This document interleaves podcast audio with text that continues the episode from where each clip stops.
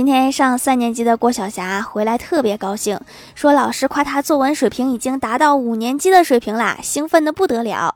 郭大侠默默地走到阳台，深深地吸了一口烟，拿着作业本的手微微颤抖，心中嘀咕：这篇我已经亲自修改了六遍的作文，原来只有这个水平，